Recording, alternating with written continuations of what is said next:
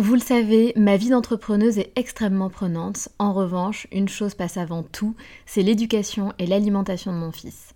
On fait très attention à notre alimentation et on essaie de plus en plus de réduire le sucre dans nos vies et dans la vie de Léo.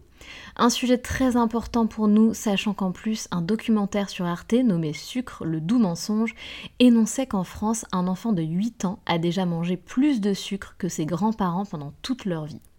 Donc jamais de goûter trop sucré et lui faire manger 5 fruits et légumes par jour. Avoir une alimentation équilibrée et fruitée, c'est clairement le meilleur des carburants pour vous les filles, mais aussi pour vos enfants. Je glisse souvent une gourde pomme pot dans mon sac, sans sucre ajouté bien sûr, avant d'aller le chercher à l'école, parce qu'en plus de plaire à Léo, ça équivaut à une portion de fruits recommandée par le programme national nutrition santé. Pour moi, c'est pratique et pour lui, c'est délicieux et ludique. Et maintenant, place à l'épisode.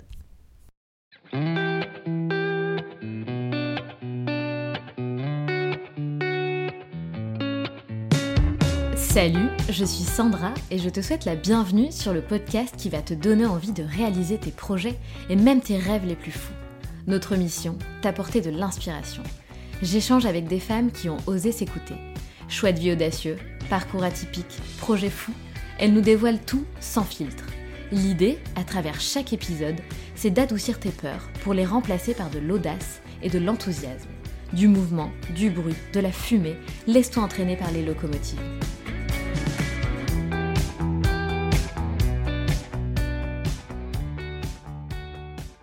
En plein octobre rose, mois dédié à la prévention et au dépistage du cancer du sein, je suis contente de pouvoir participer à cette prévention à travers le témoignage de Clara. Clara est porteuse d'une mutation génétique qui s'appelle le BRCA1. Cette mutation génétique donne de gros risques d'avoir le cancer du sein ou des ovaires.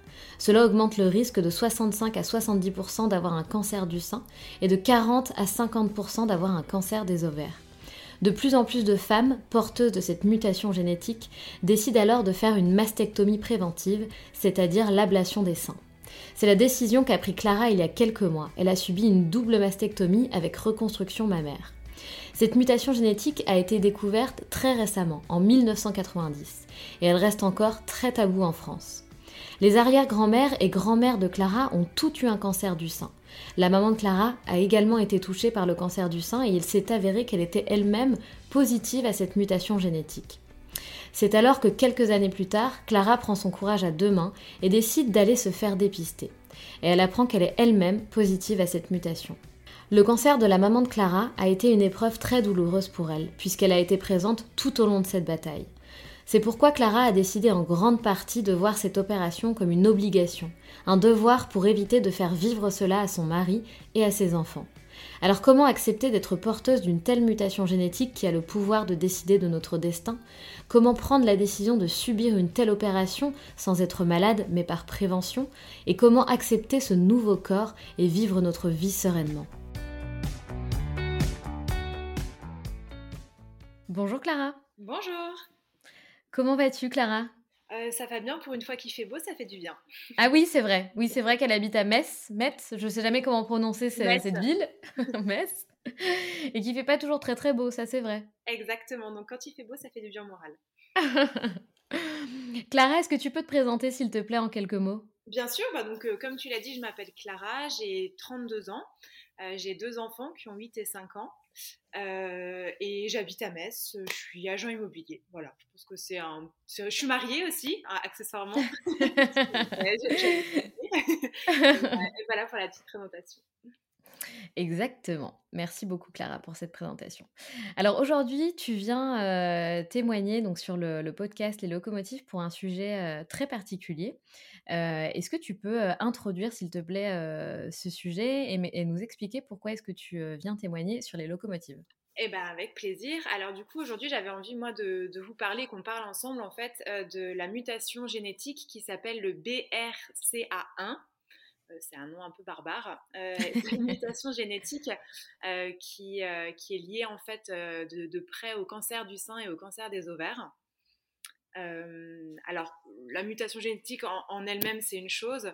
après, moi, ce que j'aimerais aussi ben, pouvoir vous expliquer aujourd'hui à toutes et à tous, c'est l'opération que j'ai décidé de faire et que de plus en plus de femmes décident de faire de nos jours, et qui, je pense, est vraiment très bénéfique. C'est la mastectomie préventive.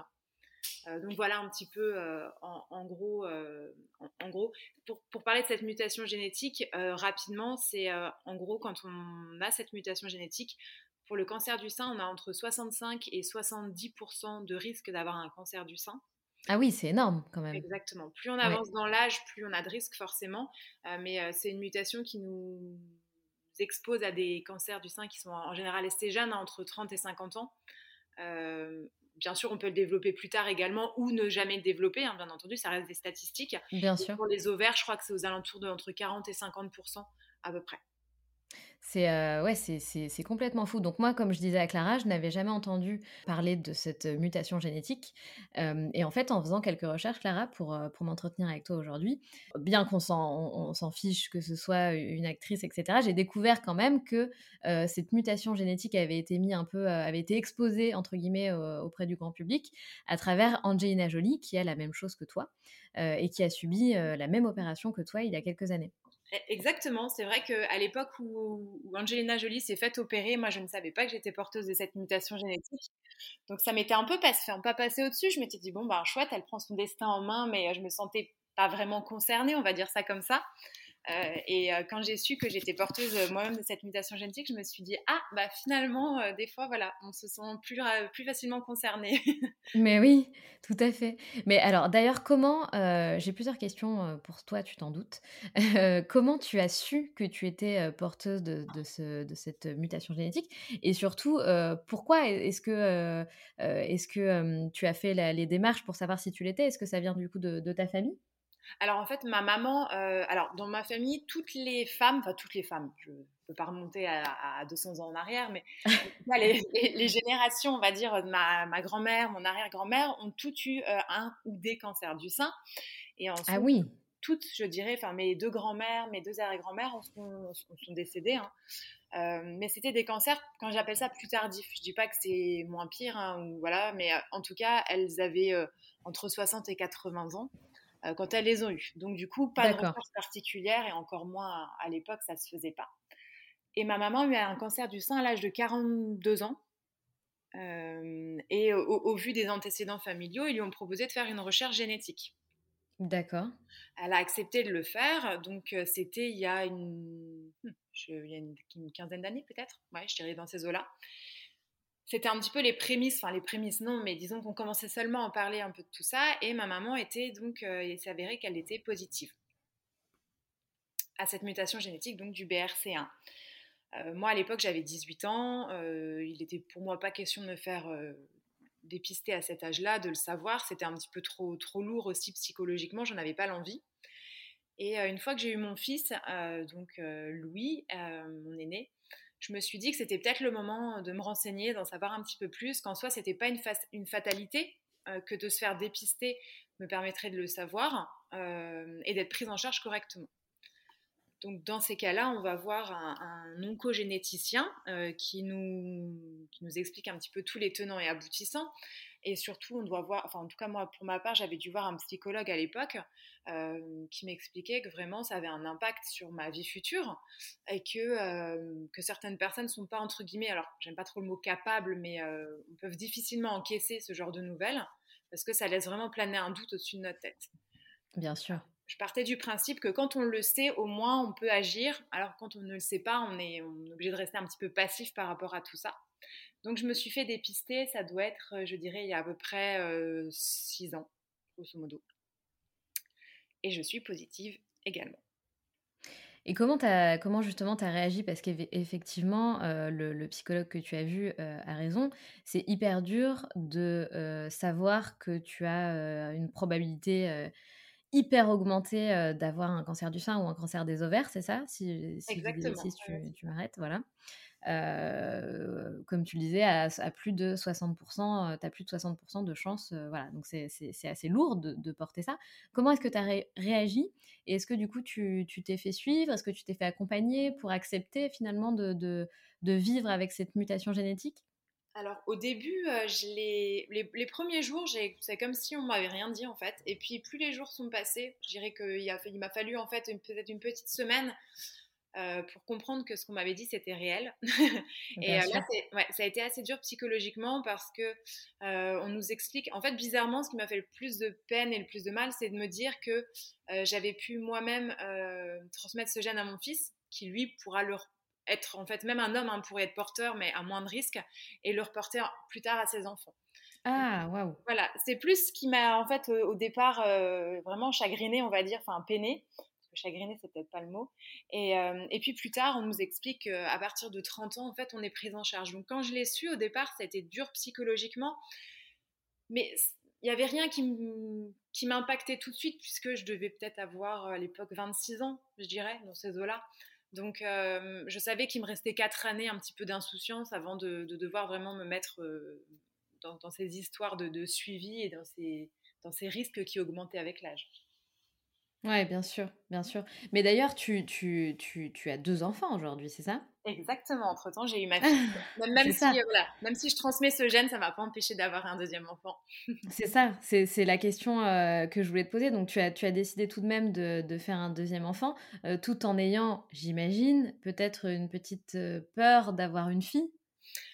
Alors non, parce que j'ai foi en l'avenir, on va dire ça comme ça, et euh, je me dis que déjà on a que j'ai que 50% de chance euh, de leur transmettre cette mutation génétique. Ah d'accord. Voilà, et en plus, bah, je me dis d'ici à ce que mes enfants soient eux-mêmes euh, impactés par ces suivis, par tout ça, j'espère que la recherche aura avancé et que et voilà. Et puis je me suis dit que c'était pas un handicap lourd non plus et qu'il fallait, j'allais pas m'empêcher de vivre parce que j'avais cette mutation génétique.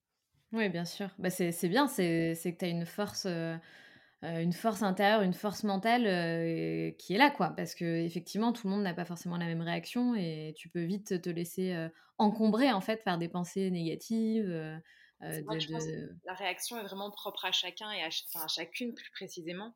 après, est-ce que voilà, j'ai vécu l'intérieur tellement le, cancer de ma maman que pour moi, me faire dépister et me faire suivre, c'était forcément une. Enfin, c'était comme une obligation. J'avais presque pas le choix.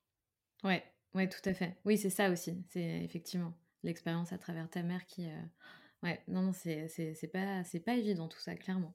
Euh, merci en tout cas de, de, venir euh, bah, témoigner de ton histoire aujourd'hui parce que c'est. voilà, je pense que c'est pas non plus simple de parler de tout ça euh, à travers un podcast. Donc euh, bravo déjà Clara et merci euh, infiniment.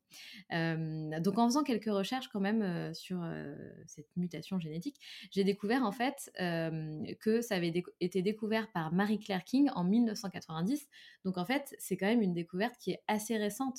et c'est peut-être pour ça aussi que ça met du temps. Tu, tu me disais c'est très tabou en France parce que oui ça touche à la féminité, mais c'est peut-être aussi pour ça ça prend ça prend du temps à ce que euh, ben, je sais pas, les gens en parlent, les gens se fassent dépister. Euh, je sais pas, moi je m'y connais pas, mais est-ce que tu peux nous éclairer un petit peu là-dessus? Alors moi, pour être assez honnête, je n'ai pas été euh, chercher très loin au niveau de, quand tout a été découvert, etc. Mais je pense qu'effectivement, donc déjà, effectivement, c'est très récent comme découverte par rapport à d'autres mutations génétiques ou même d'autres potentielles maladies, on va dire ça comme ça, qui sont connues depuis des centaines d'années. Celle-ci, en tout cas, cette mutation génétique, pour avoir discuté avec beaucoup de personnes, euh, c'est la magie des réseaux sociaux, euh, hum. qui ont également cette euh, mutation génétique. Ce qu'il y a surtout, c'est que c'est quelque chose qui fait peur parce que, comme je te disais, ça, ça, touche à la féminité et, et, ça devient tout de suite beaucoup plus concret. parce que quand on, tant qu'on ne le sait pas, on ne le sait pas. Et une fois qu'on est fixé, ben, on a des, des, des, décisions à prendre, des suivis très, beaucoup plus poussés qu'une femme lambda, surtout pour nos âges nos jeunes âges, puisque on est encore jeune. Euh, c'est ça. voilà, c'est ça. Et, voilà, donc je pense que c'est surtout, euh, c'est surtout ça. Mais euh, j'espère qu'au fur et à mesure des années, on va en entendre, de, en entendre de plus en plus parler. Là, bah, avec le mois d'octobre rose, on en entend un petit peu plus parler également. Et vraiment, aujourd'hui, c'était ça que j'avais envie, c'est que ben, grâce à, ton podcast, qu'il y ait de plus en plus de femmes qui connaissent cette mutation génétique, qu'on puisse en parler à nos gynécologues qui nous suivent, euh, alors bien entendu, si on n'a aucun, aucun, cas de cancer dans nos, dans nos familles, je ne dis pas qu'il n'y a aucune chance, mais vraisemblablement il y a peu de chance. Euh, mais si par contre euh, on est dans une famille comme la mienne où il y a eu beaucoup de cancers du sein, pourquoi pas en parler à son gynécologue? Peut-être qu'il va estimer que c'est pas la peine de se faire dépister pour X raisons, peut-être qu'on va le faire et que ça va permettre d'avoir un suivi plus poussé et peut-être de dépister le. Si on devait un jour avoir un cancer, peut-être à l'âge de 40 ans comme ma maman, de le dépister avant d'être en stade 4 comme elle. Elle avait très peu de chances de survie. Euh, je touche du bois et Dieu merci, elle a survécu, mais euh, elle a survécu, pardon. Mais, euh, mais voilà, en tout cas, ce que j'aimerais vraiment que les gens retiennent de, de, ce podcast, ça serait ça, et de voilà qu'on en parle et que, que ça soit un sujet plus connu en France. Oui, tout à fait. Et tu as raison, c'est vrai qu'on est en plein octobre rose, donc c'est quand même le bon sujet à aborder et c'est bien de, sensibiliser les femmes là-dessus, clairement, et les jeunes femmes surtout. C'est hyper important. Comment, comment est-ce qu'on prend la décision de se faire opérer sachant qu'on n'est pas malade? Eh ben, difficilement. en fait, c'est hyper dur.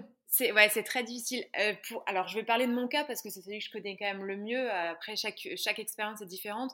Mais en tout cas, euh, à partir de l'âge de 30 ans, donc euh, même à partir de 29 ans, ma gynécologue m'a dit on va commencer les suivis. Donc, les suivis dans le cas du BRC1 qui sont, qui sont préconisés, c'est tous les ans une, une écho mammaire, une IRM mammaire, une mammographie et une échographie pelvienne, donc pour vérifier tout ce qui est ouvert. Euh, donc ça reste assez lourd et pas forcément très agréable non plus. Et qui plus est, euh, c'est une fois par an, c'est génial. Mais euh, admettons, je me fais, je fais, tous mes examens au mois de novembre. Si j'ai quelque chose qui sort trois mois plus tard, on va quand même mettre, admettons, neuf mois pour s'en rendre compte. Et ma gynécologue, alors je connaissais déjà cette opération hein, de la mastectomie préventive, j'y avais déjà un petit peu réfléchi, mais bon, pour moi c'était un peu lointain et j'avais le temps. Euh, puisque je pensais que c'était préconisé à partir de 40 ans. Ah oui.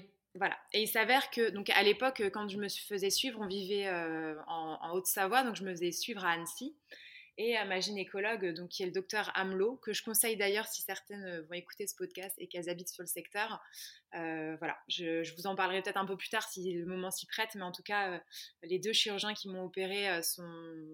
C'est grâce à eux que j'ai voulu le faire parce qu'ils m'ont vraiment donné confiance. Et euh, donc voilà, donc bref, j'ai vu mon, mon gynécologue et euh, enfin ma gynécologue qui est spécialisée dans, dans, tous les suivis de cancer et elle m'a parlé de cette opération. Alors bon bah sur le moment j'ai beaucoup pleuré, forcément. Oh là là, mais tu euh, un rendez-vous assez difficile, mais finalement je me suis dit, encore une fois, en ayant vécu le cancer de ma maman de tellement proche, hein, puisqu'en plus mes parents sont divorcés, donc euh, du coup j'étais vraiment avec ma maman, euh, je l'emmenais à ses chimios, j'étais là avec elle quand euh, oh elle a découvert, quand elle a perdu ses cheveux, quand elle a découvert, ils lui ont fait une double mastectomie, alors j'appelle ça une vraie, c'est-à-dire qu'ils ont vraiment tout enlevé. J'étais avec elle quand ils lui ont ouvert les bandages, enfin voilà, ça a été, ça a été vraiment des, des, des années, enfin on va dire deux années très difficiles. Et en gros, mon but, c'était simplement, la seule chose à laquelle j'ai pensé, c'est d'éviter ça à mon mari, à mes enfants. Ah oui. Waouh. Je me suis dit, euh, de par cette opération, je vais essayer de pas pleurer. Ah oui, non, mais bien sûr, enfin, tu fais comme, euh, comme tu peux. non, non, pas de souci, mais voilà. Mais en tout cas, le, but, c'était vraiment ça. C'était, euh, au-delà de ma, ma, propre survie, on va dire, et de mon espérance de vie, c'était se dire que si j'ai une chose que je peux faire pour leur éviter de vivre ce que moi j'ai vécu, il fallait que je le fasse. Waouh. Voilà comment ça s'est pris. c'est hyper, euh, c'est hyper mature, c'est hyper, euh, hyper généreux, hyper fort, hyper, euh, hyper, il n'y a pas de mots. hyper, il n'y a pas de mots parce que c'est quand même, bah, c'est ton corps, quoi. C'est ton corps, c'est. c'est on parle de, de, de, de, notre poitrine, donc comme tu le disais tout à l'heure, ça touche vachement à notre féminité, donc il faut un courage pense que quand on le fait pas pour soi, on arrive peut-être plus facilement parce que on pense à tous ceux. Enfin, et puis je parle de, mon mari et de mes enfants, mais je pense à mes parents, à mes sœurs, je pense à mes amis, enfin à tous ceux qui m'entourent au quotidien, où j'avais pas envie que peut-être dans, peut-être dans 20 ans, mais peut-être dans 8, peut-être dans 3 euh, années, ces, personnes-là aient à, venir m'emmener à faire des chimiothérapies euh, avec la chance, enfin avec la chance, le risque plutôt D'ailleurs, c'est des cancers qui sont assez foudroyants quand ils sont génétiques comme ça. Euh, souvent, c'est des triples négatifs. Donc, enfin, voilà, parfois l'issue n'est vraiment pas bonne. C'est pas juste d'éviter un traitement. Et ah oui, d'accord. Ce c'est que l'issue parfois peut être vraiment. Euh, il y a des risques, il y a des gros risques de, non guérison. Donc, euh, donc voilà, ça a été un petit peu ça. Je dois avouer aussi que les chirurgiens que j'ai rencontrés m'ont proposé j'espère que ça ne choquera personne que j'explique, mais en gros, l'opération, la mastectomie préventive, elle peut être faite de deux façons.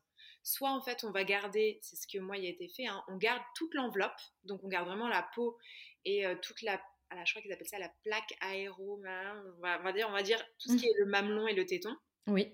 Et on va enlever toutes les glandes mammaires à l'intérieur en laissant quelques millimètres contre la peau pour pas qu'elle mmh. nécrose. D'accord. C'est ce qui m'a été proposé. Et je sais que de l'autre côté, certains chirurgiens prônent le fait d'enlever également le mamelon et le téton pour vraiment qu'il n'y ait plus aucun risque de cancer. Moi, il me reste, on va dire, 4 à 6 de, de risque d'avoir un cancer. Euh, puisque j'ai gardé en fait euh, ce, mamelon et ce téton. Mais pour moi, c'était primordial puisque sinon, en gros, l'issue, c'est de faire un tatouage ou faire une greffe de peau pour reconstruire à cet endroit-là. Et je m'étais dit non, à l'époque, quand j'ai pris la décision, je me suis dit j'ai 30 ans, j'ai pas envie de ça. C'était au-dessus de mes forces, donc j'ai pu garder cet aspect-là. Et en gros, hein, pendant l'opération, on remplace euh, la glande mammaire par une prothèse. Euh, et c'est ça qui fait aussi que j'ai l'impression que les gens ont un peu du mal à en parler. Euh, pour certains qui, alors je ne veux pas dire qu'ils réfléchissent pas, mais qui me voient, qui réfléchissent de manière un peu peut-être primaire, c'est une opération de chirurgie esthétique. C'est-à-dire ah ouais, tu t'es fait refaire les seins. Ah là là, mon dieu. ah, dur. Ça non. ah oui, d'accord. Hmm. Donc, euh, donc, voilà, je pense que c'est ce qui est lié aussi, ce qui est aussi un petit peu parfois difficile d'en parler, c'est que comme les gens ne sont pas habitués à ce type d'opération, euh, parfois, on, voilà, des réactions pas toujours euh, appropriées. Mais même quand tu leur expliques euh, les tenants et aboutissants, ça, non? Ils comprennent pas? Si, forcément. Et puis, ah, encore une fois, j'ai eu peu de réactions comme ça. Et puis, il y a, alors, tout le monde n'est pas au courant non plus. Mais les premiers qui ont été au courant, forcément, ça a été ben, bon, alors, mon mari qui m'a soutenu dès le départ et qui m'a dit que je faisais comme je voulais et que, quelle que soit ma décision, il me soutiendrait. et, oh, trop beau. Oui Et heureusement qu'il était là. Oui. Et après, forcément, bah, il y a eu ma maman qui était voilà, très présente aussi, toute ma famille euh, et, euh, et, mes amis. Mais c'est des gens, enfin, sans leur soutien, c'était pas possible de le faire. Ni physiquement, ni psychologiquement, de toute façon. C'est complètement fou. Et tu parlais, euh, tu parlais tout à l'heure de tes, de tes chirurgiens qui euh, qui ont été vachement euh, humains finalement, vachement là pour toi. Euh, tu parles de, de, ta gynécologue, c'est ça? Et, de, et, de, et du chirurgien esthétique ou pas du tout? C'est exactement ça en fait. Ça? Suivant où on se fait opérer, on peut se faire opérer dans du privé ou dans du public. les deux sont possibles. Moi, j'ai décidé de le faire dans du privé. avec le coût que ça a importé, puisque forcément, du coup, il y a très peu qui est remboursé. Il faut savoir que c'est une opération euh, qui coûte, dans le privé par exemple, euh, ça coûte 8000 euros à peu près. Ah oui. Et il y a à peu près, je dirais, un gros tiers qui est remboursé et le reste, c'est de notre poche. Ah, quand même Voilà. Quand on le fait dans le public, ça peut être 100% remboursé ou quasiment, enfin je veux dire avec peut-être des petits dépassements d'honoraires, mais quasiment rien. D'accord. Le public, voilà. C'était un choix de ma part, donc euh, voilà, j'ai pas été enfin, forcée. mais la gynécologue qui me suivait travaillait avec un, un chirurgien esthétique euh, qu'elle m'a conseillé, donc un chirurgien euh, plastique qui était sur Annecy également, qui s'appelle le docteur Pinatel. Et euh, je me permets de citer leurs deux noms. Alors j'espère que si à un moment donné, je leur enverrai le podcast, et en tout cas, ils prendront pas mal. mais je les cite parce que c'est deux chirurgiens vraiment ils ont un côté très très humain, c'est-à-dire qu'ils ont pris le temps à chaque fois de faire des rendez-vous avec moi, euh, des rendez-vous pré-op, les rendez-vous post-op, ils ont été super. Ils m'ont envoyé des mails, j'ai pu leur envoyer des messages. Enfin, il y a eu vraiment un suivi et un côté humain qu'on retrouve, je trouve, très rarement. Et comme j'avais confiance en eux, on s'est dit avec mon mari, ben, c'est entre guillemets un investissement de, vie. Euh, et surtout, j'avais envie d'être sûre, alors on n'est jamais sûr à 100%, mais que le rendu esthétique soit optimal je me suis dit, si je, me, si je prends quand même euh, deux chirurgiens qui sont réputés dans leur domaine, euh, je mets toutes les chances de mon côté. Oui, ah bah, mais comme je te comprends. Voilà. Ah non, mais complètement.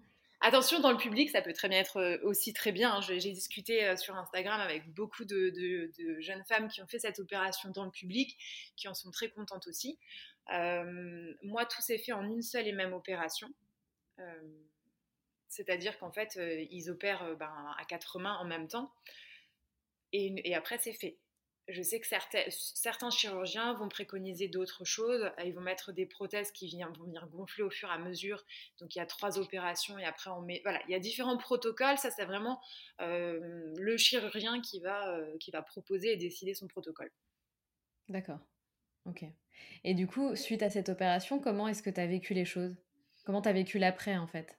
Alors ça a été, euh, je vais le dire de manière honnête, tout de suite, je ne regrette en rien de l'avoir fait avant de, me plaindre du côté psychologique post-op, je veux juste le dire tout de suite euh, parce que je voudrais pas en, voilà, faire peur à d'autres, enfin à certaines qui, se posent des questions.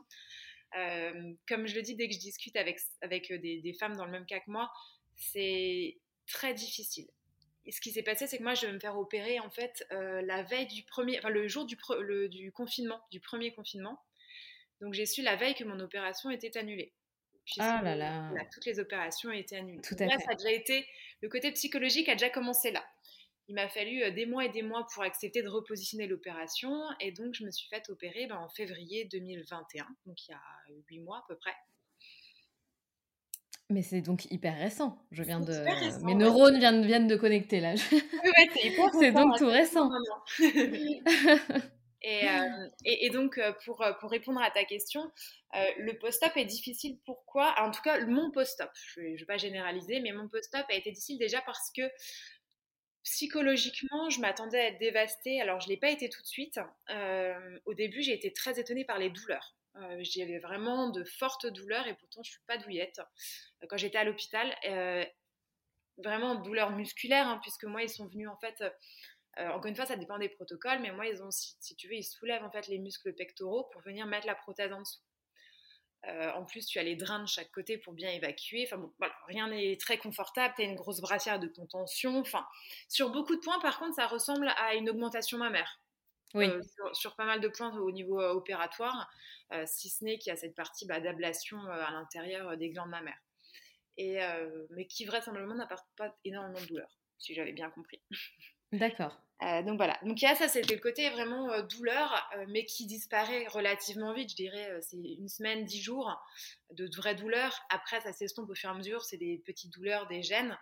En soi, même si on a mal pendant trois semaines, trois semaines dans une vie, c'est rien. Je vous le dis là maintenant. Hein, sur le moment, je faisais beaucoup moins la maline, forcément. Et, et, le côté psychologique, au départ, ça allait.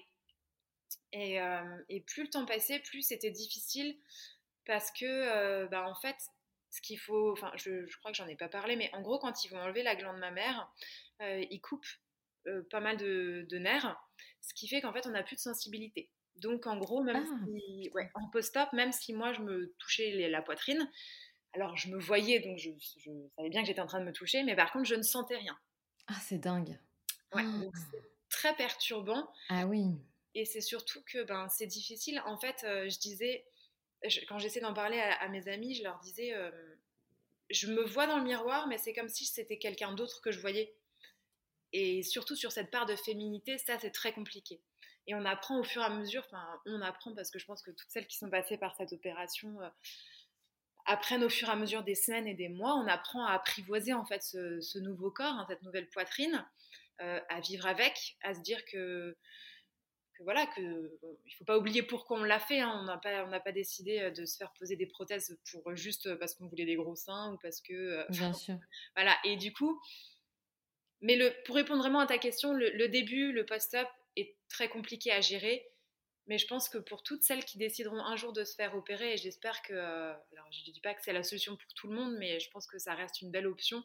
En tout cas, n'oubliez pas, si vous êtes en post-op, je sais que c'est difficile sur le moment, on a l'impression qu'on ne sortira pas la tête de, sous l'eau. Et plus les semaines passent et plus les mois passent et plus euh, la vie reprend. Bien sûr, c'est le. Enfin, je ne peux pas imaginer, mais je. je... Oui, c'est cette phase d'acceptation, hein, comme, euh, comme pour beaucoup de choses, c'est la phase la plus difficile. Et là, dans ton cas, c'était de, revoir, euh, de voir cette nouvelle poitrine qui, voilà, que tu avais décidé de, de, transformer pour une raison hyper importante. Et, et c'est ça qui est difficile, en fait. C'est comme tu dis, tu l'as pas fait pour, pour augmenter tes seins. Pour, ça n'a rien à voir. Donc, c'est ça qui est fort, en fait, dans, dans toute cette opération et la suite, et la suite quoi, le, post-op, comme tu appelles. Je vois que tu emploies des termes très très médical, euh, forcément. non, non, mais t'inquiète, je pense que je pense qu'on comprendra tous. Euh, non, non, mais c'est très clair. et tu parlais tout à l'heure justement d'associations. Enfin, tu parlais de comptes Instagram plus précisément. Tu, tu disais que tu suivais des, des comptes Instagram, des qui sont liés justement à cette mutation génétique. Est-ce que toi-même, tu fais partie d'associations ou de collectifs à ce niveau-là? Alors, ça a été mmh, un gros doute, on va dire. Euh, j'ai voulu, en fait, il y a une association, une association qui s'appelle Génétique Cancer et euh, bah, qui traite, bah, comme son nom l'indique, hein, beaucoup des, enfin, que des cancers génétiques et euh, qui parle beaucoup de cette mutation génétique. Donc déjà, ça m'a beaucoup aidé d'échanger avec, avec eux. J'ai réfléchi j'y réfléchis encore hein, à, me proposer en tant que, que marraine de cette association pour pouvoir discuter et aider d'autres personnes. Pour l'instant, je m'en sens pas le, dire le courage, je ne sais pas comment le, quel mot mettre dessus, mais disons que ça reste encore à certains moments euh, difficile d'en parler. Et si j'en parle trop souvent, j'ai pas envie de me remettre dans, dans ces mauvais souvenirs, entre guillemets, ces souvenirs difficiles. Euh, moi, je me suis créé un compte Instagram en fait bah, juste avant de me faire opérer parce que euh, je me suis dit j'avais besoin de discuter avec des personnes dans le même cas que moi. Et il y a une, une Instagrammeuse, on va dire ça comme ça, qui s'appelle Coraline Ball, donc BA2L, il me semble son nom, euh, qui a fait cette opération, euh, la même opération que moi, quelques mois avant. Et donc c'est pareil, elle on a beaucoup discuté et elle a fait, en fait, elle a partagé le compte que je m'étais créé pour le BRC1 euh, et ça m'a permis d'avoir plein de contacts, mais j'irai une vingtaine, une trentaine, une quarantaine de contacts de personnes qui avaient fait cette opération, de femmes. Hein. Donc c'est génial, c'est hyper important. Pour moi, c'est les réseaux sociaux, c'est ça peut avoir beaucoup d'inconvénients, mais là, ça a été magique parce que bah, j'ai eu les ressentis de, de, vingtaines de personnes, de trentaines de, de, femmes qui avaient fait ça euh, depuis un an, deux ans, trois ans, quatre ans. Et, euh, ça a été génial. Et du coup, bah, je suis contente parce que euh, maintenant, j'ai des personnes qui me contactent en me disant bah, J'ai vu que tu t'étais fait opérer, est-ce que tu peux m'en dire plus? Et on en discute en privé. Donc pour l'instant, je préfère garder cette façon de communiquer plutôt que de passer par une association en, elle-même. mais je pense que ça viendra dans mon cheminement plus tard. Mais alors après, moi je trouve que le fait voilà, d'être euh, entré dans un, dans un réseau, tu vois, le fait de, de faire comme tu le fais aujourd'hui, c'est tout comme si tu étais dans une association en fait, puisque tu vas sensibiliser des femmes euh, à travers euh, des, écoutes de podcasts, à travers ton compte Instagram, des femmes qui vont te contacter. Donc pour moi, l'action est, est, tout autant puissante que de faire partie d'une association. Je pense que ouais, j'ai vraiment, et c'est pour ça que qu'on en parlait, enfin que je parlais avec toi de ton podcast et de, de mon envie de témoigner ici, parce que vraiment c'est tous ces témoignages que j'ai pu recueillir juste avant mon opération qui m'ont fait euh, que confirmer mon choix en fait, que c'était le, bon choix à faire et euh, c'est ce que j'aurais aimé faire passer comme message aujourd'hui, c'est que c'est une, une, décision difficile à prendre, euh, mais on la prend pour vivre. Mais c'est ça. Ça n'a pas de prix et ça, même si c'est quelques mois et années difficiles derrière, si derrière on peut s'enlever un poids, alors voilà, il y a toujours un petit pourcentage de risque, mais on s'enlève quand même un poids qui est énorme de sur les épaules et euh, on peut enfin revivre, euh, je dirais, pleinement. Complètement. Et d'ailleurs, est-ce que tu, tu, arrives, est-ce que, comment dire, est-ce que tu... C'est un peu bizarre comme question, mais est-ce que tu y penses tous les jours ou est-ce que tu arrives vraiment à te détacher de ça euh, est-ce que maintenant ta, ta, poitrine, ta nouvelle poitrine t'appartient complètement? Euh, Est-ce que, euh, voilà, quand tu te regardes, est-ce que tu fais un lien direct ou est-ce que tu arrives quand même à te, détacher de, tout ça? Alors, J'aimerais dire que j'y pense pas tous les jours, mais je, te mentirais et le but c'est pas. ah ben non. Oui. Même temps, je la situation. Non. bien sûr, j'y pense tous les jours. Pourquoi? Parce que alors ça, il faut que je reparle avec mes chirurgiens, mais je pense que c'est normal et ça va durer un moment il y a plein de mouvements sur lesquels je sens ma prothèse. Et alors, elle me fait pas mal, mais je sens. C'est un mouvement. Je vais passer mon bras dessus, par exemple, c'est gênant. Euh, parfois, quand je fais, de la course à pied, quand je cours, parfois, c'est pas agréable. Parfois, ça ne me gêne pas du tout. Euh, moi, j'aime bien le yoga. Bah, par exemple, quand je fais du yoga, euh, j'en fais beaucoup moins depuis l'opération parce qu'il y a certaines postures j'ai plus la ça me gêne vraiment et je pense que c'est vraiment euh, les au niveau des muscles pectoraux qui quand je les contracte en fait hein, bon je suis pas non plus euh, prof de fitness mais en gros euh, elles viennent en fait à plus ou moins appuyer ou bouger sur les prothèses. Ça fait pas mal mais c'est une sensation étrange. Donc forcément dans mon quotidien j'y pense. Et même dans mon intimité je dirais pour se livrer complètement quand je sors de la douche ou quand bah voilà je vais me mettre en pyjama et je suis devant mon miroir je me rends compte que c'est moi maintenant, de plus en plus. Et je, plus les mois passent, plus je suis, je dirais, en paix avec ce, ce nouveau, cette, nouvelle poitrine. Par contre, ça reste difficile puisque, alors il y a des endroits, même si le résultat est vraiment, bah, je ne vous mettrai pas de photos, hein, désolé. et même si le résultat est vraiment très, très, très joli et j'en suis, enfin, je suis vraiment très satisfaite parce que quand je vois Malheureusement, ça n'a pas été le cas pour toutes les femmes qui sont faites opérer, d'où l'important, je pense vraiment, de bien choisir ses chirurgiens. Et, euh, là, enfin, moi, au niveau reconstruction, le docteur Pinatel, il a fait quelque chose, c'est très joli. Simplement, bah, il y a des endroits, comme on met une prothèse euh, sous une peau souple, euh, et qu'on a enlevé ce qu'il y a en dessous, où moi j'ai, alors j'appelle ça des vagues, c'est comme des petits creux, et c'est pas forcément lisse comme un, un normal, je dirais. Ça peut se, on peut en fait se faire nouvelle opération, hein, on vient injecter de la graisse à ces endroits-là. Et c'est plus un petit peu ça ah. qui, pour le moment, c'est des petites choses, euh, mais auxquelles il faut s'habituer au fur et à mesure. Euh, encore une fois, euh, j'avais discuté avec une, psychologue juste avant mon opération, et elle me disait qu'en fait, c'était comme un deuil. Il faut faire le deuil de son ancienne poitrine et accepter sa nouvelle, et que ça prend du temps, et que chez certaines, ça prend des années, chez d'autres, des semaines, et c'est très subjectif. Mais pour répondre à ta question initiale, oui, bien sûr, j'y pense tous les jours. Par contre, euh, plus, les, plus le temps passe et plus c'est des pensées vraiment positives qui sont liées à ça. Et plus, euh, oh, c'est pas mes seins, oh, c'est pas moi, oh, j'ai mal, oh, il y a un... enfin voilà. Oui, tu te concentres sur le positif et tu. Euh, ouais, c'est bah, la phase d'acceptation qui commence à, à passer, quoi, on va dire. Exactement. Ouais. C'est mmh, exactement fait. Et puis surtout, voilà, comme je disais tout à l'heure, c'est de bien penser pour, en fait, ce qui, ce qui, me permet, si tu veux, d'avancer et de positiver, surtout maintenant, là, avec les, mois qui passent, c'est de, je me remémore à chaque fois pourquoi je l'ai fait. Et Mais c'est pas regretter en fait cette opération. Non. Si en tête tu gardes bien la cause de, ce qui t'a fait prendre cette décision-là, on peut pas le regretter. On peut se dire que oui, la vie est injuste parce que euh, pourquoi moi et pas d'autres. Euh, ça, c'est ce que je me suis dit euh, les semaines en post-op. Je pense que tu pourrais, je pourrais te trouver des dizaines et des, dizaines, des témoignages de mes amis les plus proches où je leur disais mais c'est pas juste, pourquoi moi et pas la voisine euh, J'ai rien contre mes voisins, mais euh, et voilà. Et, sinon, une fois que tu dépasses un petit peu toute cette phase euh, de, comme tu sais, c'est l'acceptation hein, qui, qui, se met en place.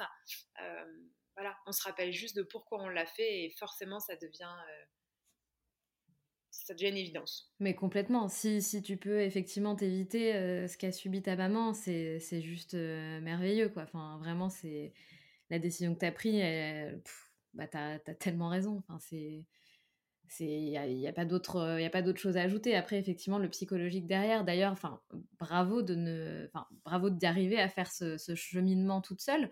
Euh, t'as jamais eu envie de te faire vraiment accompagner par un par un psychologue pour justement bah, affronter cette, cette période d'acceptation et tout le reste avec avec quelqu'un?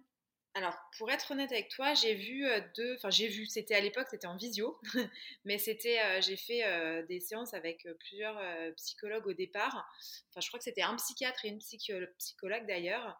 Et honnêtement, j'ai. Je sais pas comment t'expliquer, mais j'avais l'impression en fait qu'on me disait des choses que je savais déjà. Alors, c'est pas prétentieux, hein, parce que je suis pas du tout psychologue et ni calée dans ce domaine mais j'avais l'impression que c'était trop des évidences qu'on me disait et que ça ne m'apportait rien. Et euh, par contre, donc du coup, j'ai arrêté. Et par contre, ce que j'ai fait, c'est euh, j'ai de la chance parce que j'ai ma marraine qui est en fait, elle, euh, préparatrice pardon, mentale, elle est coach. Et elle fait ça normalement pour les sportifs beaucoup de haut niveau, mais ça peut marcher pour beaucoup de choses. Et c'est ça, ça s'appelle l'EFT. Alors, j'ai pas du tout prévu d'en parler, mais j'y pense parce que tu me parles de suivi psychologique. Euh, ça s'appelle, donc c'est EFT, c'est Emotional Freedom Technique. Euh, oui. je ne suis pas bilingue. voilà, et alors c'est très particulier, hein, c'est, j'oserais même pas trop expliquer parce que j'aurais peur de dire des bêtises, mais en tout cas, c'est une technique euh, de, de, préparation mentale pour se libérer aussi. Ça peut être fait pour beaucoup de choses, pour la gestion du stress, vraiment tout, pour toute la gestion de toutes les émotions possibles, imaginables. Et en fait, en post-op, euh, elle m'a proposé, donc ma marraine, de me faire des séances. Sur je me suis dit, bon, je suis en arrêt maladie, en gros, j'ai rien à perdre. et honnêtement, euh, je lui ai dit, et je lui dis encore un énorme merci parce que ça m'a on dit que c'est une technique de libération, mais ça m'a, mais vraiment, c'est le mot, c'est libérer. Dès la première séance, je me suis sentie, mais je ne saurais même pas comment expliquer. Pourtant, c'est des endroits où, avec ses deux doigts, on doit taper euh, sur son poignet, euh, sur son front. Enfin, c'est un truc. Euh, J'allais te demander justement de quoi est-ce qu'il s'agit exactement? Ouais, ouais, c'est assez. Enfin, c'est quand je dis un petit peu un truc de fou, non Désolée, Karine, ma marraine, je dis pas que c'est folle, mais si tu, m'entends. Mais en tout cas, non, c'est. En, gros, alors moi, je l'ai fait en visio, hein, puisqu'elle habite sur Toulouse, mais ça se fait beaucoup en visio également. alors, on va, elle m'a demandé quels étaient mes problèmes, quels étaient mes ressentis en fait, elle se servait de mes ressentis euh, pour me dire euh, que, admettons, elle me faisait une phrase en me disant euh, j'ai, Je m'appelle Clara et moi aussi, j'ai le droit maintenant de vivre après toute cette épreuve. Et donc, en fait, il faut, c'est on prend deux doigts, en fait, et puis il faut se taper une fois. Alors, je ne sais plus exactement l'ordre, mais c'est d'abord, il y a le front, il y a les tempes, il y a un moment donné, c'est sur les poignets, près du sternum. Voilà, c'est différents endroits, en fait, elle nous guide hein, pendant la séance. Donc c'est très particulier et en fait c'est vraiment à moi de dire ces phrases. Et je pense que c'est ça qui permet vraiment de faire sortir les émotions qu'on a et de les libérer. Et euh, c'était assez, assez dingue comme expérience d'ailleurs. Donc je euh, je sais pas si EFT ça s'appelle. Voilà. EFT, ouais, mais j'en ai déjà entendu parler. Mais est-ce qu'après ces gestes-là, par exemple, donc tu vas prononcer une phrase et tu vas faire des gestes qui sont associés, mmh euh, est-ce que tu associes des gestes à différentes phrases ou est-ce que c'est toujours le même geste? Alors c'est toujours le même geste, c'est un, comme un, cercle en fait hein, qu'on fait. Donc c'est, mais c'est toujours le, même euh, circuit, on va dire, d'endroits où on tapote avec nos doigts. Par contre, à chaque fois, une fois qu'on a parlé d'une chose, euh, ben, on, nous dit, on, trouve une nouvelle phrase en fait. Euh, ça a été à la fin, fin de la séance, c'était même incroyable parce que finalement la fin c'était je tapotais, c'était je, je, suis une chouette nana, je suis une chouette nana et alors qu'au début, enfin, je dis pas que j'ai pas de doute sur le fait que je suis une chouette nana, mais moi, je pensais pas du tout qu'on arriverait à ce sujet-là. Et en discutant au fur et à mesure de la séance, qui, a duré, je crois, une bonne heure la première, et puis après, c'est un petit peu moins long, euh, ça, débloque beaucoup d'émotions. Et c'est là qu'on se rend compte qu'il y a plein de choses qui sont imbriquées. Euh, au-delà de, l'acceptation de ce nouveau corps, euh, ça, ça, a fait certainement remonter en moi beaucoup de doutes qui étaient peut-être plus enfuis et qu'on arrive en parlant au fur et à mesure et en mettant des mots dessus. Voilà, ça m'a beaucoup plus aidé ça que alors voilà je sais que certaines que j'ai hum, avec qui je discute sur, sur les, réseaux ou autres ont un suivi psychologique enfin psychologue ou psychiatre poussé et à qui ça convient très bien je pense que c'est comme tout suivi comme un coaching comme tout je pense que le tout c'est de tomber sur la personne qui nous correspond oui, et puis comme tu dis, de trouver la pratique qui nous correspond, parce qu'on peut être plus sensible à, des pratiques qu'à d'autres et à certains moments de vie que d'autres aussi, ça évolue. Donc effectivement, c'est trouver la bonne personne, mais trouver aussi la bonne pratique qui nous correspond. Et, et, c'est vrai que c'est très important. Et c'est bien que, que tu aies fait cette démarche-là avec ta tante, c'est ça? Oui, c'est ça, exactement. je me disais que j'avais rien à perdre et voilà, effectivement, c'est ce qui m'a libérée. Euh, et, donc c'est une technique qui apparemment donc fonctionne pour tout type d'émotion. Ça pourrait être pour des personnes très stressées, pour des personnes qui ont euh, voilà même un deuil. Voilà, à partir du moment où on a une émotion en fait qui est enfuie en nous et qu'on n'arrive pas à libérer euh, d'une autre manière. D'accord. Et alors, j'avais une autre, une autre question. tu, tu n'auras pas besoin de, de subir d'opérations particulières concernant les ovaires. Est-ce que, du coup, quand tu es porteuse de cette mutation génétique, génétique pardon, euh, ça augmente ton risque de cancer des seins et des ovaires systématiquement ou ça peut être soit l'un ou soit l'autre? Alors, de ce qu'on m'a expliqué, hein, je, ne suis pas médecin, donc j'essaye de relater ce qu'on me dit et j'espère ne pas me tromper, mais en tout cas, euh, non, c'est seins et ovaires, c'est vraiment imbriqué, c'est la même mutation génétique. Euh, simplement, au-delà des 65-70% de risque du cancer du sein, pour les ovaires, c'est que, entre guillemets, entre 40 et 50%. Euh, mais on s'en préoccupe plus tard puisque les, études ont, prouvé, euh, ce que ma gynécologue expliquait, que bien souvent le cancer des ovaires intervient quand même plus tard. D'accord. Donc du coup, il y a effectivement une deuxième phase euh, opératoire qui est prévue, alors c'est-à-dire qu'on n'a pas prévu de date, mais qui se fera très certainement. Alors bah là, je, dis que j'ai 32 ans, bah, je vais bientôt avoir 33 finalement, mais en gros, hein, autour de la quarantaine, c'est une ovarectomie qui est proposée. D'accord. Euh, on ne le fait pas trop tôt non plus. Euh, pourquoi? Parce qu'en fait, sa ménopause. Alors, en l'occurrence, j'ai deux ah, oui, enfants, eh je oui. n'en souhaite pas de troisième, mais quand on est une femme, je dirais, normale, qui va être ménopausée, on va pouvoir lui, lui prescrire en fait des, des médicaments en fait pour calmer tous les symptômes de la ménopause. Oui, tout à fait. Tout ça, moi, j'y aurais pas le droit. Enfin, que je dis moi. Ah oui. Toute personne qui fait une ovarectomie dans le cadre-là, non, puisque, par exemple, même pour la contraception, j'ai plus le droit aux hormones. Donc, j'ai un stérilet au cuivre. Alors, j'ai plus le droit, entre guillemets, je peux faire ce que je veux. Si demain, je, demande absolument à ce qu'on oui, oui. donne un, voilà, une pilule, on me la donnera. Mais en tout cas, il faut éviter un maximum. Donc, c'est aussi par rapport à ça qu'on ne peut pas avoir les, les, médicaments qui aident à, calmer un petit peu tous les symptômes, euh, ben, bouffée de chaleur, euh, voilà, toutes ces, toutes ces choses qu'on peut avoir à la ménopause, que je maîtrise pas trop encore. Euh, donc voilà, donc ça, ça sera la deuxième phase de, opératoire qui aura lieu, je pense, à peu près dans 10 ans.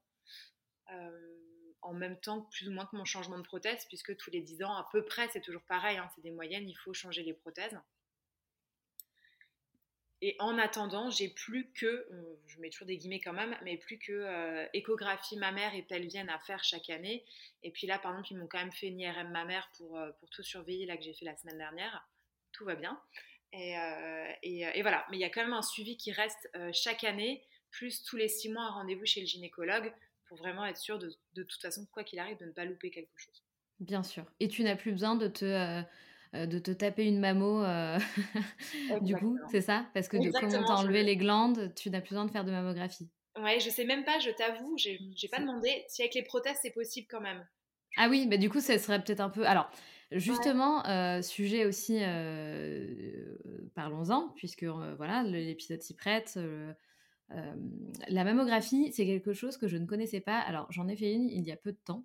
Euh, si on parle euh, dans cet épisode sans filtre, d'ailleurs comme dans tous les épisodes, euh, je finis toujours par raconter ma vie à un moment ou à un autre. voilà.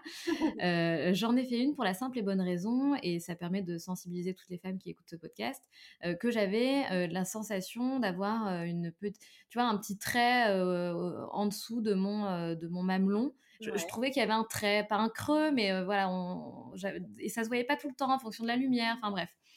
Euh, et du coup, effectivement, quand si vous avez, euh, enfin, si on a une, euh, modification du sein, c'est aussi, il faut aller consulter donc la gynécologue, etc. Et c'est elle qui décidera de faire ou non une écho ou une mammographie, ou bref, de, de, poursuivre si c'est nécessaire. Et effectivement, s'il y a une petite, une petite transformation, pardon, en général, par sécurité, ils recommandent tout de suite de faire l'écho ou la mammo. Donc, je me suis retrouvée à faire une écho et une, une mammographie. et j'ai découvert que, comment? J'ai dit au joie.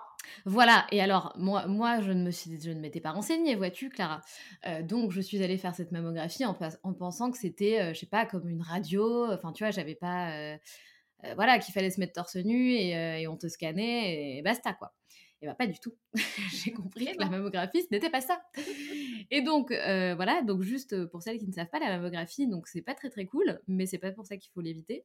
Euh, donc en fait, c'est une machine qui pince le, la poitrine, le sein, les deux seins, chacun leur tour, hein. mmh très très très fort. on a un peu l'impression que, voilà, je sais pas, le téton va exploser. Non, je plaisante. mais tu confirmes, Clara? Rigolons-en, hein, voilà. mais du coup, très très surprise de euh, voilà, tout ça pour dire que j'ai été très surprise de l'examen de, la mammographie, qui est tout à fait supportable, hein, mais c'est juste, euh, c'est juste surprenant. En fait, c'est vrai que c'est supportable parce que ça dure pas longtemps. On nous pince le sein dans cette machine, mais ça dure, je pourrais même pas dire combien de secondes, mais c'est assez rapide, d'autant plus quand on est jeune. Le, le radiologue, mais on dit comme ça, le radiologue m'avait expliqué que quand on avance dans l'âge, euh, souvent il faut un peu plus de clichés, donc ça dure plus longtemps. ah oui. Voilà, que quand on fait une mammographie à assez jeune, en général, euh, la, la, glande mammaire est moins dense, si j'ai bien tout compris. Encore une fois, euh, si des médecins nous écoutent, euh, je, la, prétention de l'être. donc j'essaye de relater ce qu'on m'a pu me dire et ce dont je m'en souviens. Mais en gros, c'était ça et que quand on vieillit, les, ils, mettent un petit peu plus, enfin ils font plus de clichés, donc ça dure un peu plus longtemps. Et comme tu disais, je te rejoins, c'est pas agréable à faire. Par contre, ça on le rabâche beaucoup hein, là, en ce mois de octobre rose, on le voit un peu partout, mais c'est véridique, ça, ça, sauve des vies en fait. Donc, euh, mais complètement. C'est comme si on dit je vais jamais chez le dentiste parce qu'il euh, risque de me faire mal. Très bien, mais si on n'y va jamais de sa vie, à un moment donné, on va quand même avoir des problèmes. Euh, ce qui ne sont que des problèmes dentaires, bien entendu, donc c'est pas la même chose, mais c'était pour prendre un exemple de choses qu'on n'aime pas toujours faire non plus. il y a un moment donné où il, il y a des choses qu'il faut faire, il y a des choses pour lesquelles on peut passer au-dessus, c'est pas grave. je pense que pour une femme de nos jours, encore plus avec le nombre quand même qu'on entend de personnes, enfin je ne sais pas toi, mais moi je vois autour de moi des personnes de plus en plus jeunes être malades, avoir des cancers, que ce soit du sein ou autre chose. je me dis que si s'auto-palper euh, une fois par mois sous la douche, euh, alors que ça prend peut-être deux minutes, et il y a plein de vidéos, euh, si le gynécologue ne veut pas vous expliquer ou ne l'a pas fait, il y a plein de vidéos style tuto, on va dire ça comme ça, ou même de, photos qui vous expliquent comment bien vous palper les seins régulièrement. et faire des suivis comme on nous le prescrit, aller voir un gynécologue régulièrement. C'est un peu embêtant sur le moment, je compatis, et comme tu disais, la mammo en plus, c'est pas agréable. Mais par contre, euh, si demain euh, ça peut vous permettre de vous sauver votre vie, c'est, de sauver pardon votre vie, c'est quand même euh, pas cher payé. Ouais, non mais complètement, complètement. Complètement. Et d'ailleurs, je rebondis, comme Clara et moi, nous sommes médecins, je rebondis sur ce que tu disais. quand on est jeune, effectivement, c'est une mammo et une échographie. Bon, alors l'échographie, franchement, c'est tout doux. C'est plutôt cool. Mais du coup, effectivement, quand on est jeune, il, voit mieux sur des seins jeunes à l'échographie qu'à la mammographie. Bref, voilà, donc effectivement... Et... Sandra. Exactement. et effectivement, c'est important de voir son gynéco ou sa sage-femme. D'ailleurs, c'est important d'en parler, tiens. on peut aller voir aussi des sages-femmes libérales tout autant qu'une gynécologue. Elles ont... Enfin, franchement, elles ont quasiment les mêmes compétences. Les consultations, en tout cas, la palpation des seins est la même, la consultation est la même. Enfin, c'est beaucoup moins cher aussi. Euh, et, c'est vrai que de plus en plus, euh, je sais que de plus en plus de femmes vont maintenant voir des sages-femmes euh, libérales plutôt que des gynécos ou les deux. Enfin, en tout cas, voilà, c'est les deux sont envisageables. Mais c'est vrai qu'en plus, enfin, je te rejoins complètement parce que d'autant que souvent, alors je pense que ça dépend également peut-être des, régions dans lesquelles on habite. Mais euh, moi, je sais que là, à Metz euh, et alentour, avoir un rendez-vous chez un, chez un gynécologue, pardon, c'est un peu euh, mission impossible si on n'est pas déjà suivi par quelqu'un, par exemple. Et même si on est suivi par quelqu'un, s'il n'y a pas quelque chose de vraiment urgent, on peut attendre un petit moment. Et c'est vrai que parfois, les sages-femmes ont, déjà ont des disponibilités plus rapides. Et effectivement sont, sont, très qualifiées sur, sur beaucoup de suivis. C'est d'ailleurs pour ça qu'il bah, y, y, en a même qui font des suivis de grossesse ou autres. Euh, donc voilà, je pense moi-même, je parlais de gynécologue, mais même demain, si quelqu'un, si vous avez un doute que vous n'arrivez pas à voir votre gynécologue, allez voir même un médecin généraliste, même si c'est pas sa spécialité. Euh, à partir du moment où on voit quelqu'un d'un corps, enfin, qui fait partie du corps médical, euh, au moins on, sera pris en charge à un moment donné. Exactement, tu as tout à fait raison. T'as tout à fait raison. Ça fait très donneuse de leçons, mais. non, mais c'est pas donneuse de leçons, mais bon, si jamais on peut éclairer quelqu'un qui est en train de se dire Putain, ça fait six mois que j'attends mon rendez-vous chez le gynéco, Bon, bah voilà, comme ça, c'est euh, un bon message de transmis. Après, voilà, comme tu dis, Clara, on n'est pas des donneuses de leçons et chaque, chacun fait comme il veut. C'est votre corps, c'est votre vie. Euh, voilà, nous, on passe juste un message qui nous semble, je pense, euh, bon à passer. Et après, chacun fait ce qu'il veut. Et ouais, moi, j'insiste dessus parce que sur cette prévention, parce que ça m'est vraiment cher. ma maman avait toujours des problèmes de kyste au sein qui était jamais, euh, jamais cancéreux, c'était jamais grave. Et puis ben, un jour, elle se les fait enlever comme d'habitude, hein, euh, à 42 ans, mais comme d'habitude. Et euh, moi, je peux vous dire, je vais le dire parce que si ça peut en faire réagir certaines qui hésitent, parce que vraiment, aujourd'hui, mon but, c'est ça, c'est de. Enfin, mon but, en tout cas, voilà, de, ma, petite position où je suis, à travers ce podcast, si jamais je peux en sensibiliser, même si même vous êtes que 5 ou 10 qui vont entendre ce message et le comprendre vraiment et en prendre, euh, vraiment le, prendre à cœur. Quand je, quand euh, je me suis retrouvée dans le cabinet médical avec ma maman et qu'on lui a dit cette fois, c'est pas bénin, c'est un cancer. Et il y a six mois, il n'y avait rien, et là, on est en stade 4. Putain. Votre pronostic vital est engagé. Demain, pour toutes ces femmes qui, mais même qui ont 50 ans, alors bon, peut-être euh, par rapport aux personnes qui écoutent ce podcast, peut-être que c'est vos mamans qui ont 60 ans, et qui disent non, mais moi, non, mais je le fais tous les 3-4 ans, tous les 5 ans, tous les 6 ans. Alors, je ne sais pas ce qui est préconisé suivant les âges non plus, euh, comme je ne suis pas médecin, mais en tout cas, c'est la seule chose que je peux dire, c'est que la, vraiment de, de, se faire dépister, et quelle que soit cette forme de, de, de dépistage, euh, c'est important et ça vraiment ça peut sauver votre vie, celle de votre maman, celle de votre grand-mère, celle de votre soeur, de votre tante, de n'importe quelle femme qui est à côté de vous et euh, ça n'a pas de prix. Mmh. Tout à fait. Tu as tout à fait raison, Clara. Et merci, je sais que ça te coûte de partager tout ça. Et donc, merci beaucoup, beaucoup, beaucoup. Vraiment, merci bah, infiniment. On a un petit rituel, Clara, dans, dans le podcast. je ne sais pas si tu, le, si tu le connais, mais je demande à toutes mes invitées si elles ont un conseil, un mantra ou une phrase qui les inspire qu'elles souhaiteraient partager. Alors, moi, c'est pas un mantra, mais je dirais juste que c'est quelque chose que souvent les. Voilà, c'est assez, assez basique, mais en ayant eu cette opération et en ayant vécu pas mal de cancers autour de moi, juste n'oubliez pas que la vie est très courte et qu'il faut profiter de chaque instant. C'est vrai. Voilà. C'est pas un mantra, c'est pas c'est quelque chose d'assez basique, je dirais comme euh, voilà, parce qu'on le dit souvent, la vie est courte, mais euh, vraiment quand on a eu des personnes malades autour de soi, et je pense qu'on est, on est je ne sais combien en France dans ce cas-là, puisque malheureusement il y a voilà, c'est ça, c'est profiter de chaque instant, profiter de la vie et euh, des gens qui nous entourent. Et euh, même si parfois on a tous nos contrariétés, parce que bah, forcément la vie n'est pas un long fleuve tranquille. Mais voilà, c'est vraiment ce que j'aimerais qu'on retienne, c'est de profiter de la vie et euh, de savourer chaque instant. Et Clara, on a aussi un deuxième petit rituel, c'est que je demande toujours quel était votre rêve de petite fille? Donc quel était ton rêve de petite fille, Clara? Je sais pas si je peux le dire. Je ah bon? Je, je rêvais. c'est assez drôle, surtout pour les gens qui me connaissent, c'est que je rêvais de devenir chanteuse. Ah. Et en fait, euh, mon gros problème, c'est que en fait, je chante très très mal. Donc c'est vraiment une utopie. C'est assez drôle de vouloir devenir chanteuse quand tu chantes comme moi. Mais est-ce que quand même tu as pu euh, le réaliser d'une certaine manière? Je sais pas, est-ce que tu fais du karaoké? Est-ce que tu te libères sous la douche? Est-ce qu'il y a un moment donné où tu... Ah voilà Ou en voiture avec mes enfants, je peux vous dire qu'on est Vianney et que là, euh, je ne réponds plus de rien. on chante à tue-tête tous les trois avec mes deux enfants. Donc effectivement, je suis chanteuse pour, euh, pour mes deux enfants.